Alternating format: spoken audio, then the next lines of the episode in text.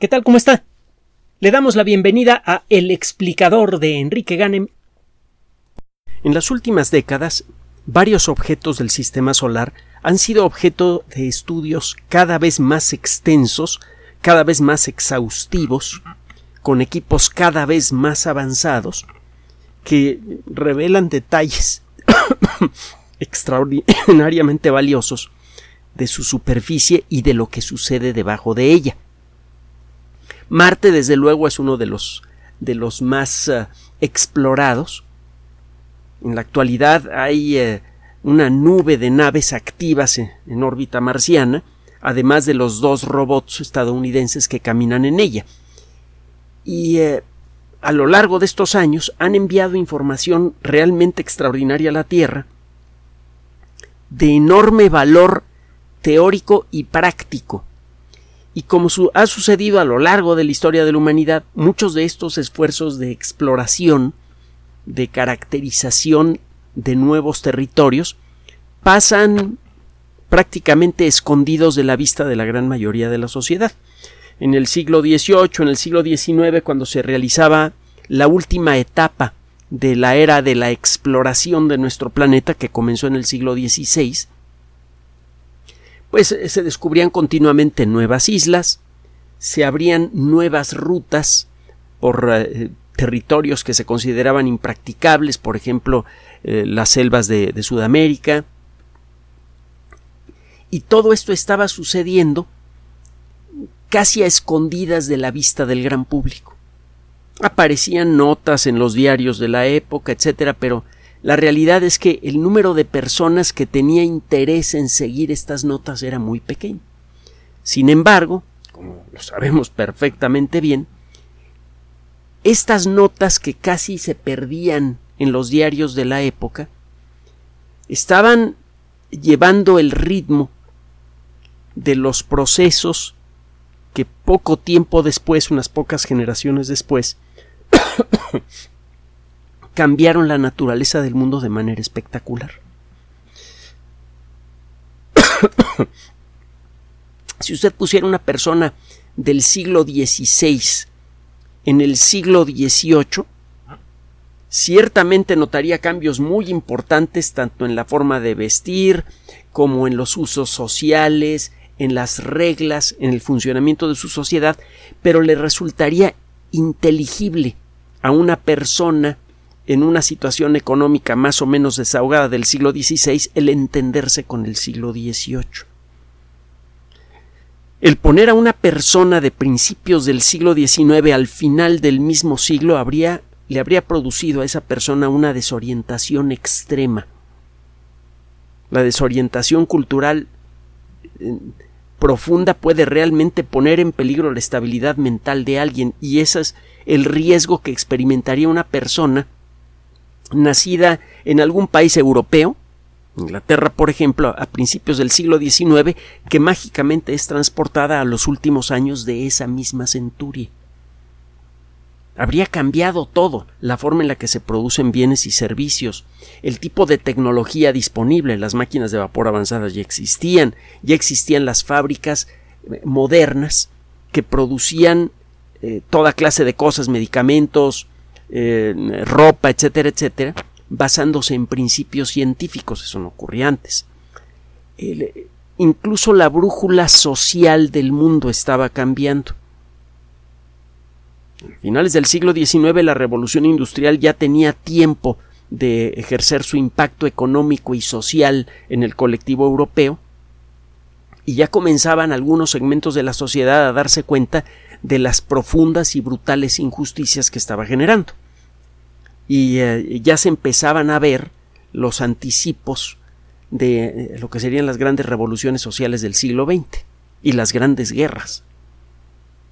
En, los valores eh, convencionales, nunca antes, antes de, de la segunda mitad del siglo XIX, se habían presentado tantos retos diferentes a los valores colectivos. La mayoría de las sociedades europeas, eh, desde antes de la Edad Media hasta esa fecha,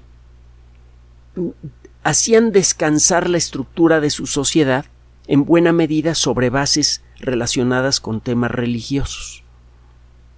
Incluso las monarquías de la época dependían de principios religiosos para mantenerse en su sitio.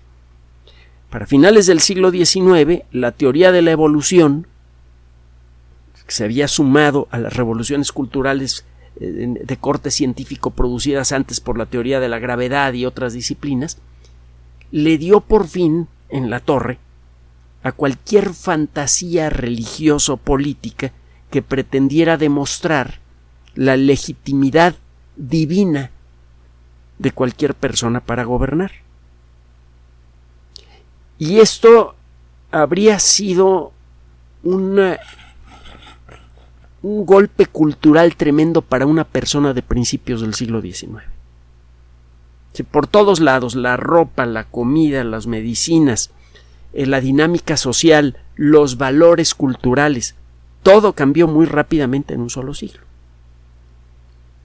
en buena medida, un elemento, uno de los varios elementos que integraron, que generaron este cambio, fue el de la exploración y prospección de nuevos territorios.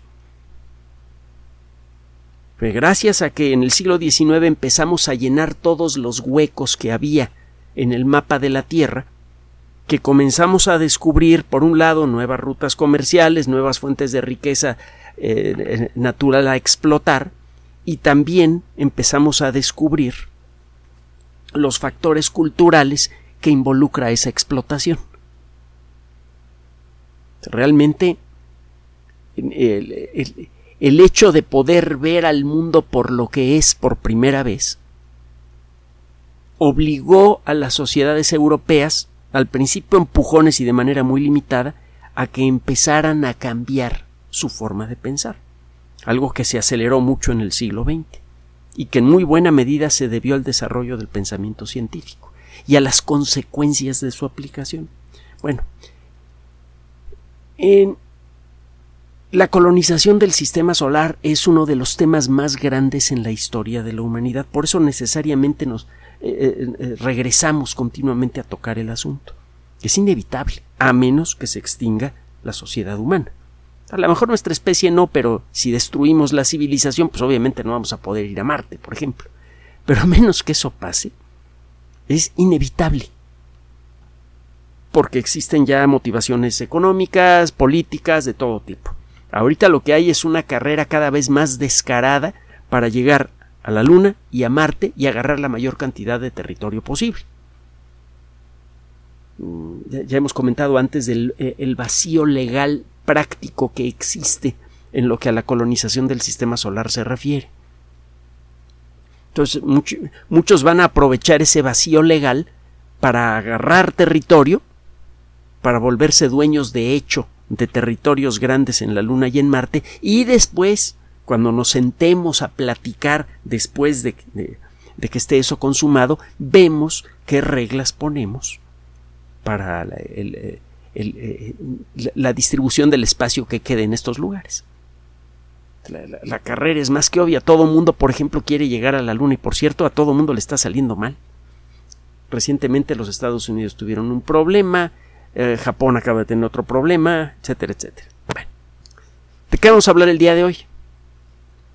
Hemos dicho que uno de los factores más limitantes de cualquier esfuerzo de colonización, es más, de cualquier esfuerzo de exploración de Marte, es el encontrar agua.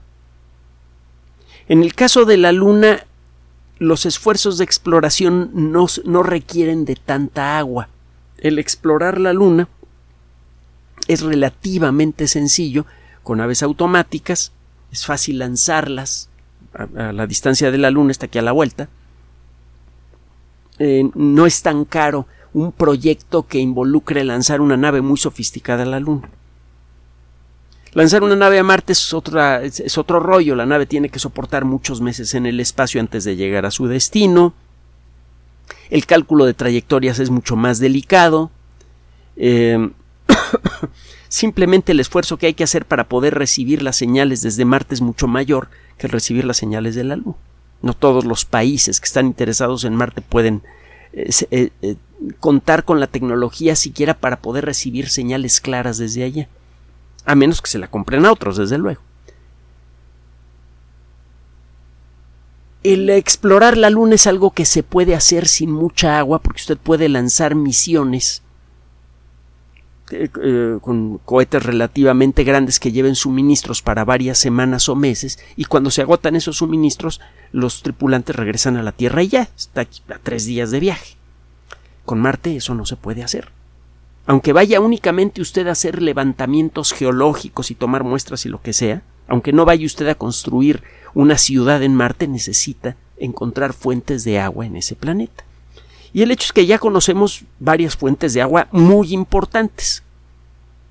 Hablamos de, uh, fuentes de agua suficientes para cubrir algunos de los océanos, de, los mares que hay en nuestro planeta. Hay muchos kilómetros cúbicos de agua en Marte y ya sabemos en dónde están. Están en los polos de Marte, en particular en el polo norte. Hemos comentado en otras ocasiones que si usted ve un mapa de Marte, verá que la parte superior de Marte se parece un poco a mi cabeza. Completamente liso. Eh, hay muy pocos cráteres. Esto parece ser consecuencia de la existencia en el pasado de un mar bastante profundo que existió en esa parte de Marte. Se pensó inicialmente que toda el agua se había descompuesto químicamente Ahora sabemos que no. Sabemos que el agua en Marte en buena medida quedó escondida debajo de la superficie en forma de hielo. Está a varios centenares de metros, incluso a veces a más de un kilómetro por debajo de la superficie, pero bueno, ahí está. Y en principio se le puede extraer con relativa facilidad. Esto desde luego pues, es una gran noticia porque significa que existen reservas locales en Marte muy grandes. Pero hay un pequeño problema. Si usted fuera marciano y estuviera estudiando la Tierra, y para usted fuera muy importante tener acceso a grandes reservas de hielo, pues lanzaría usted sus naves espaciales, naves automáticas, se darían vueltas alrededor de la Tierra durante un tiempo y utilizando tecnología cada vez más sofisticada, acabaría usted por determinar que los polos de la Tierra están hechos de agua, de agua congelada, del hielo que usted busca. Ah, pues qué padre. Pero en el momento de lanzar una misión hacia la Tierra las cosas se empezarían a poner un poquito pesadas como consecuencia en parte de, ah, eh, del trabajo del señor Newton. Verá, cuando usted se aproxima a un planeta y quiere descender en él, lo primero que tiene que hacer es encontrar la manera de frenar eh, de la mejor manera posible y gastando el menor combustible posible para poder luego descender perdón, en su superficie. Normalmente las naves espaciales no llevan combustible suficiente para frenar fácilmente alrededor de otro planeta. Pero bueno, eh, sea que entre usted en órbita para luego descender en la superficie del planeta al que va, o sea que quiere usted llegar directamente a ese planeta, le conviene hacerlo cerca del Ecuador. Esto tiene que ver con eh, eh, eh, la forma en la que en la que puede usted aprovechar la gravedad del planeta para hacer las maniobras necesarias para frenar. Es mucho más fácil entrar en órbita alrededor del ecuador de un planeta que entrar en órbita sobre sus polos. La cantidad de energía que tiene usted que gastar para cambiar su trayectoria y entrar en órbita polar alrededor de un planeta es mayor que la que necesita para entrar en órbita ecuatorial. Hay muchos motivos. El caso es que usted gasta menos energía si entra en órbita o desciende en las zonas tropicales de un planeta, es decir, las zonas que están cerca del Ecuador. Si tiene usted, si usted desciende, qué sé yo, en Panamá, y necesita hielo, pues se va a tener que echar todo el viaje desde Panamá hasta el norte de Canadá para encontrar el hielo que busca. va a ser un viaje largo. Si usted puede respirar la atmósfera del planeta y encontrar comida en el camino, bueno, pues más o menos la hace, ¿no? Pero si resulta que usted tiene que llevar en todo ese viaje todo lo que necesita a cuestas, incluyendo aire, eh, alimentos, etcétera, etcétera, ese viaje del lugar en donde usted descendió en el planeta al lugar en donde se encuentra el hielo que busca se le va a convertir en algo eterno. Puede en cierto sentido resultar mucho más peligroso y complicado para un extraterrestre que viene a buscar hielo el echarse el viaje desde Panamá hasta el norte de, de Canadá que el viaje que tuvo que hacer desde su planeta hasta nosotros. Bueno, aquí la situación obviamente está al revés, ¿no? Si usted lanza una nave tripulada con la intención de establecer una colonia en Marte, lo más probable es que por cuestiones de dinámica orbital y para gastar la menor cantidad de combustible eh, posible, para poder llevar una nave que no sea excesivamente grande porque tiene que llevar un montón de combustible para hacer maniobras, pues es muy probable que usted descienda cerca del Ecuador. Y si resulta que los océanos están en los polos, va a tener que caminar desde donde descienda hasta los polos de Marte, que no quedan tan lejos como los polos de, la Tierra que dan del Ecuador. Marte es más chiquito, pero de todas maneras son varios miles de kilómetros. Y va a tener que llevar con usted eh, eh, pues el lugar en donde va a vivir usted, su refugio, con agua, aire y todo eso, y además la máquina de perforación.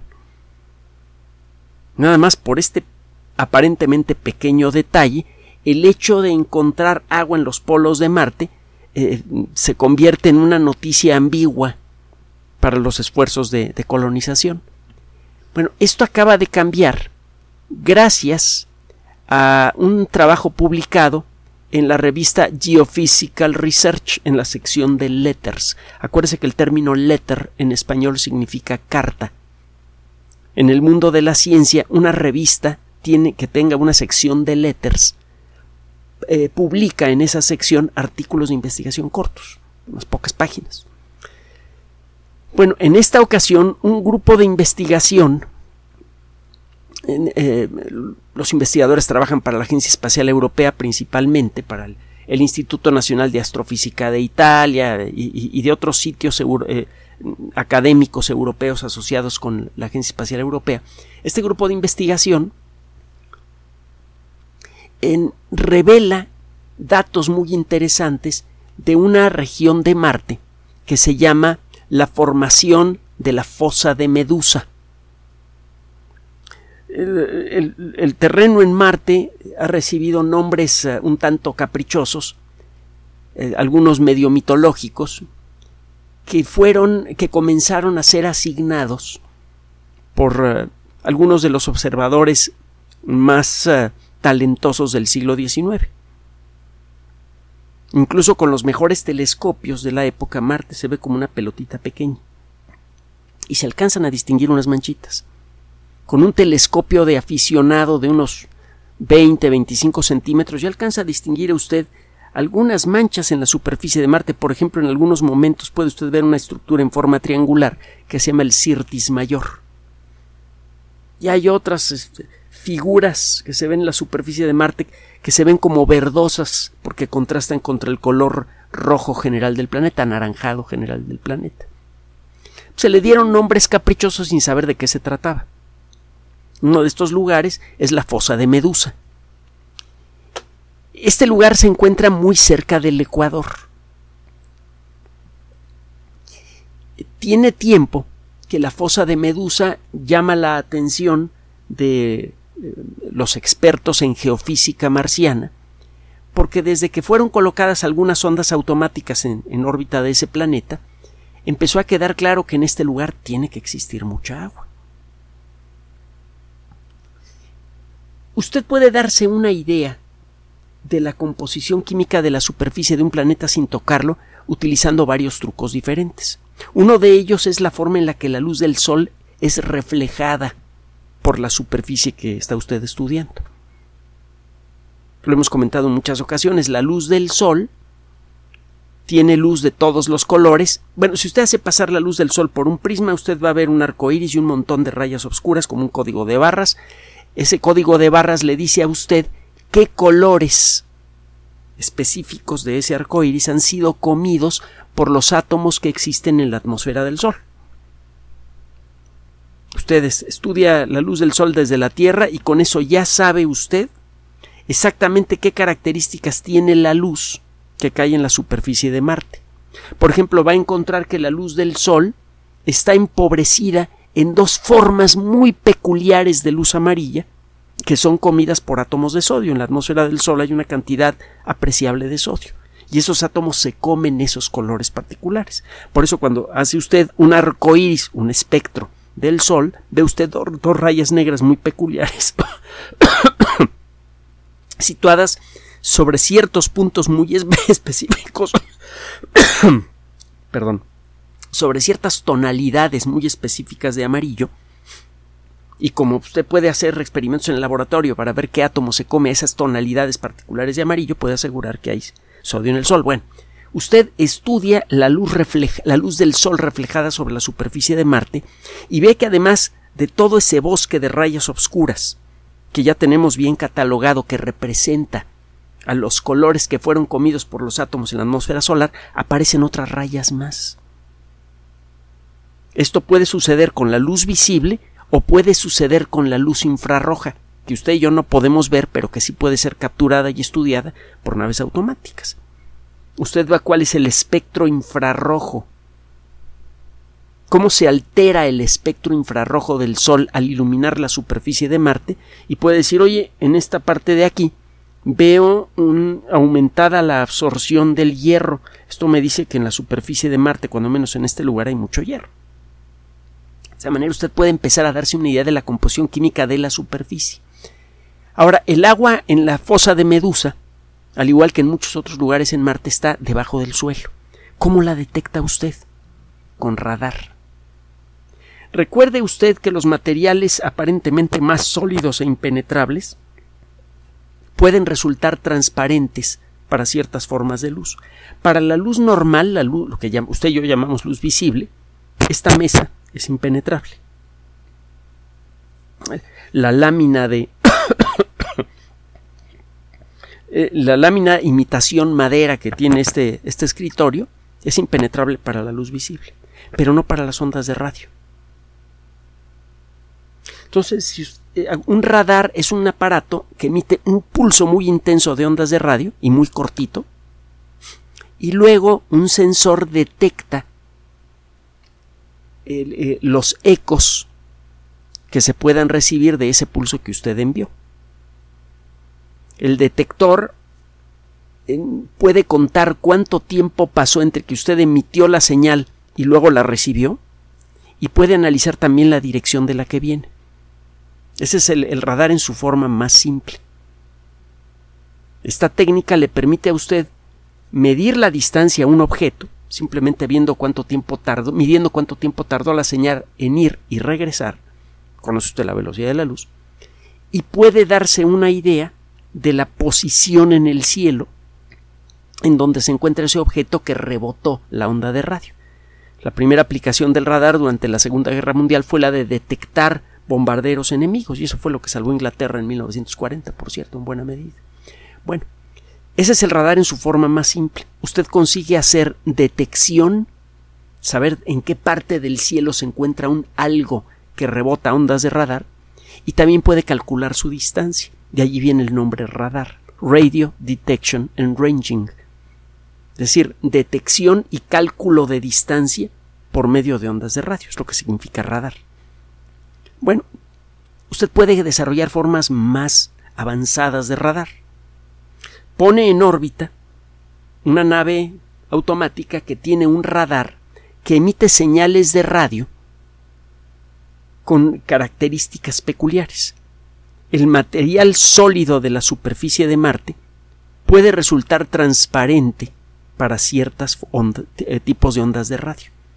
Si usted ilumina el suelo de Marte con esas ondas de radio, las ondas de radio pasan a través del suelo y solo si se topan con alguna cosa que tenga características fisicoquímicas diferentes es que estas ondas, estas ondas rebotan contra ese material y luego regresan hasta la nave espacial. Si usted calcula las características de su onda de radio, puede diseñar un radar que puede enviar señales que pasan a través del suelo marciano y rebotan si se encuentran con hielo o algún otro material que sea rico en átomos de hidrógeno y oxígeno. Estos materiales van a rebotar bien esas ondas de radar. Como el suelo de Marte no es muy rico en moléculas en donde el hidrógeno y el oxígeno estén unidos, tiene mucho oxígeno el suelo marciano, pero no está unido a hidrógeno. en esas circunstancias, ese material va a permitir el paso de esas ondas de radio particulares. Usted entonces empieza a volar por la superficie de Marte, mantiene activo su radar y empieza a hacer un mapa. Un mapa que le dice a usted en dónde hay un algo rico en, en átomos de oxígeno e hidrógeno unidos y que está rebotando las ondas de radar. Uno de estos radares se encuentra en una sonda automática lanzada por la Agencia Espacial Europea. La sonda se llama Mars Express ya tiene rato en el espacio. La sonda lleva ya 20 años y eh, casi 20 años y un mes dándole de vueltas a Marte. Eh, pesa un poco más de una tonelada. Eh, bueno, cuando fue lanzada pesaba, ahorita ya, ya, pesa menos porque ha ido gastando combustible. Tiene sus fotoceldas. Y entre otras cosas, incorpora un radar que le permite detectar hielo, eh, hielo debajo de la superficie. Este radar se puede graduar para que las ondas que emite sean reflejadas por distintos tipos de materiales. Entonces tiene usted una nave que lleva muchos años dándole de vueltas a Marte. En alguna época usted calibra el radar para que reboten las señales eh, eh, que iluminen a los minerales ricos en óxido de hierro, por inventarme algo. Y luego, puede usted, después de varios meses de hacer mapas de la distribución del óxido de hierro en Marte, recalibra usted el, radar para que ahora el tipo de ondas de radio que emita sirva para detectar otro tipo de cosas. Entre estos procesos de calibración se llegó a calibrar el radar principal de, esta nave automática para que enviara señales que podrían pasar a través del suelo marciano y que serían rebotadas únicamente por cosas que, que, estén hechas de agua o que sean ricas en moléculas de agua. Y ya se imaginará cuál es el resultado.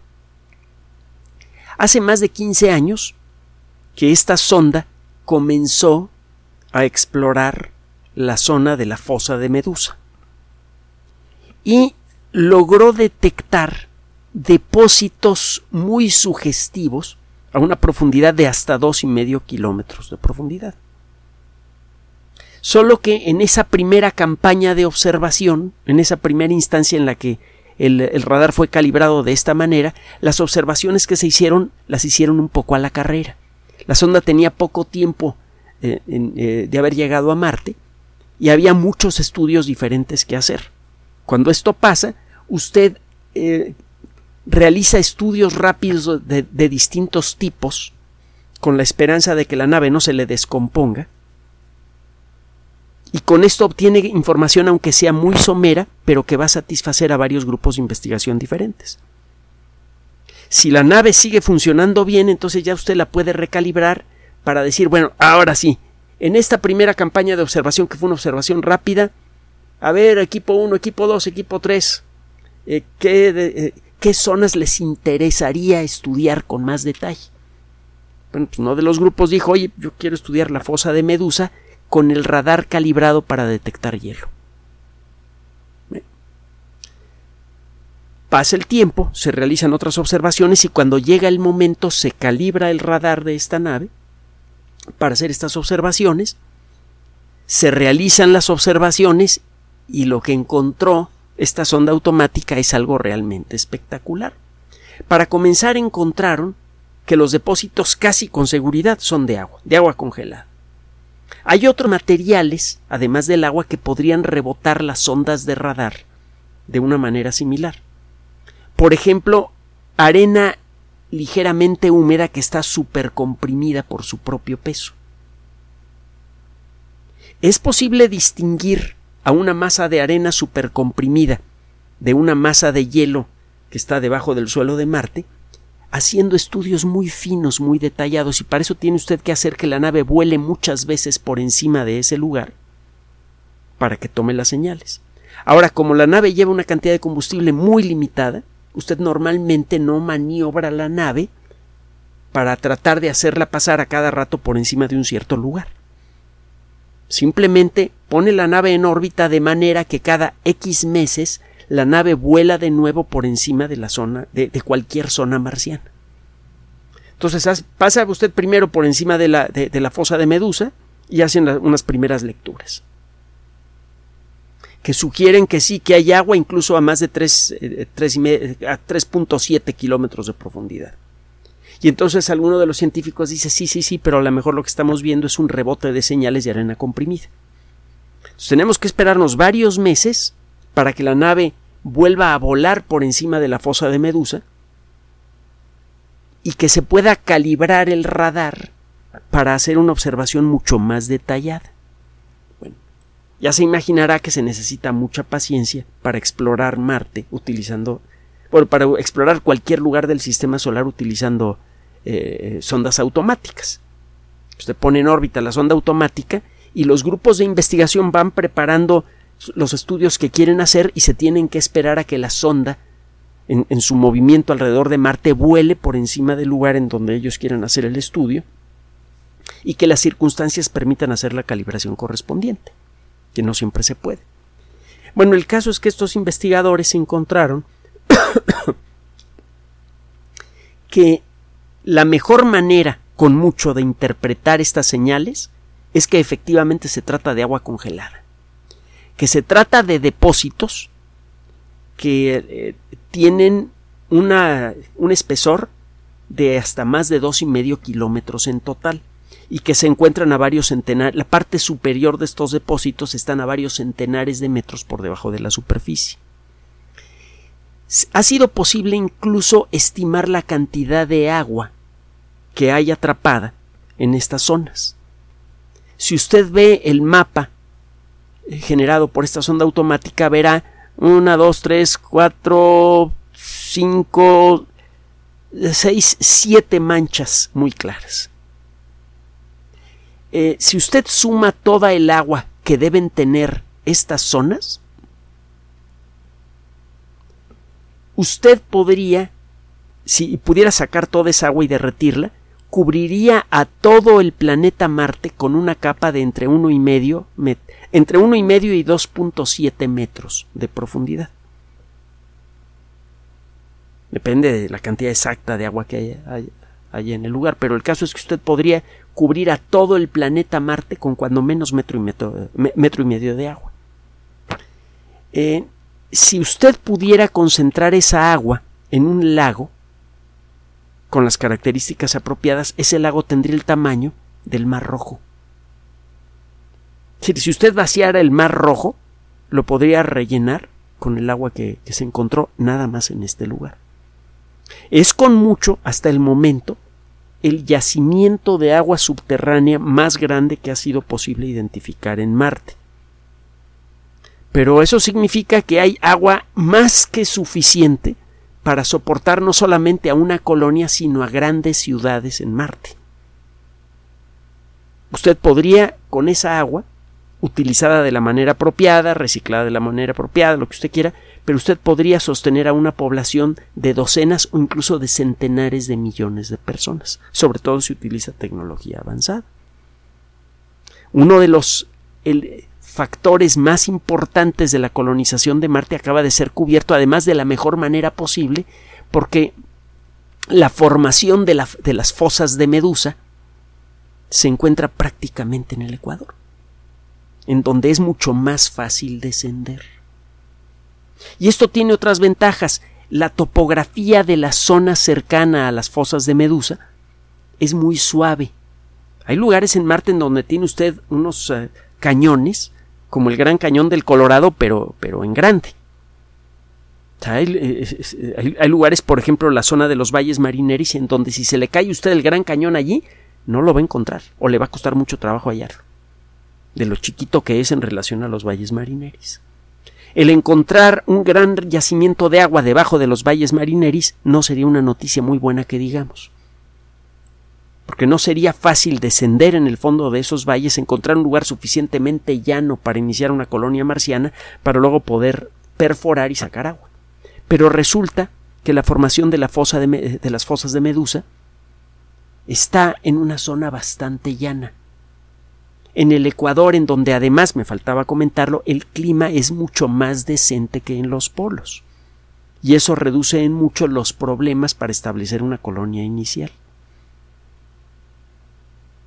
Dicen que la suerte ayuda a los audaces. Me parece que esa frase original es de Julio César. Eh, el, eh, iniciar proyectos serios de exploración y de colonización de un planeta entero es lo más audaz que ha concebido la sociedad humana hasta el momento.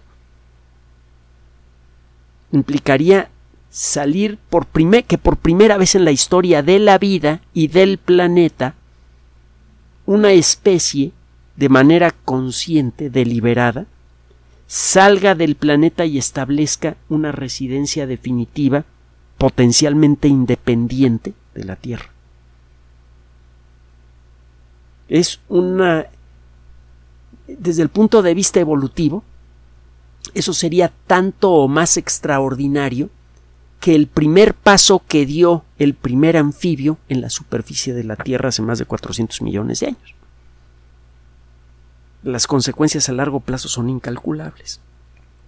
Ahora, este paso se habría vuelto punto menos que imposible para las circunstancias tecnológicas del mundo moderno si la única agua en Marte estuviera en los polos o estuviera en el fondo de los valles marineris o en algún otro lugar con una eh, topografía de la patada.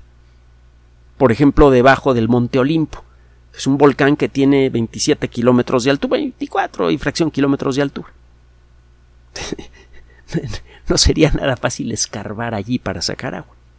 Pero afortunadamente, y casi sin esperarlo, hemos encontrado el equivalente a un gran mar de agua a una profundidad relativamente somera, practicable, es un esfuerzo pesado escarbar hasta allá, pero se puede hacer, en una de las mejores zonas de Marte para iniciar la colonización.